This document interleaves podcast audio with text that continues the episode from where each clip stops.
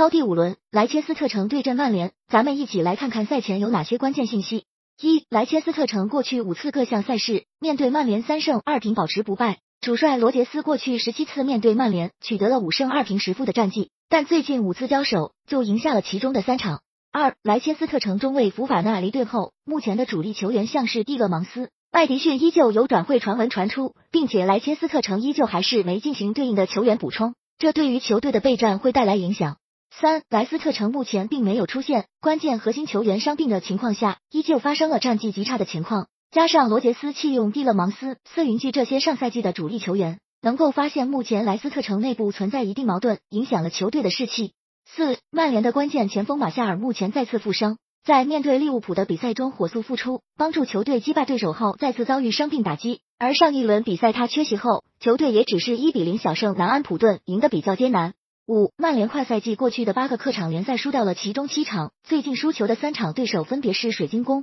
布莱顿和布伦特福德，他们的实力相比莱切斯特城都有差距。六，曼联过去二十八次联赛对阵莱切斯特城全部都能取得进球，莱切斯特城上一次零封曼联还是遥远的一九九七年，对于莱切斯特城来说，零封曼联是一个很困难的目标。